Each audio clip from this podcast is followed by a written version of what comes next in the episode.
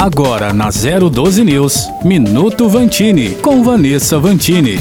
Em um mundo conectado, em que o fluxo de informação é cada vez mais veloz e onde é possível acessar uma infinidade de dados com um simples clique, como estar preparado para fazer escolhas e opinar? Como manter uma relação saudável com os meios de comunicação? Como assumir um papel de protagonista e não somente de consumidor passivo diante de uma vasta produção de conteúdo? É preciso aprender e o quanto antes. Por isso, é na escola que essa prática deve começar, sim, em sala de aula. Já ouviu falar em educomunicação? Bom, o nome já diz muito. É o encontro da educação com comunicação, mas vai muito além da simples junção. Em um mundo tão midiático, a educomunicação promove a educação midiática, o diálogo, a participação, a interdisciplinariedade e a criatividade. Ela ajuda o aluno a agir dentro de um espaço comunicacional em que todas as pessoas têm a chance de se expressar de igual maneira, os estudantes passam a ter voz e se envolvem nos processos de aprendizagem, que são abertos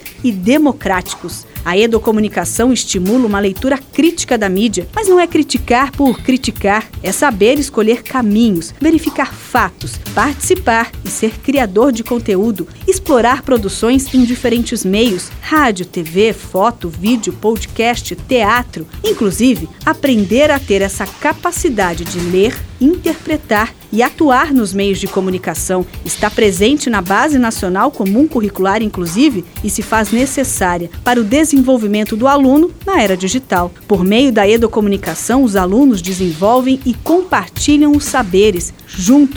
Essas são as competências essenciais para o cidadão do século XXI. Vanessa Vantini, para 012 News.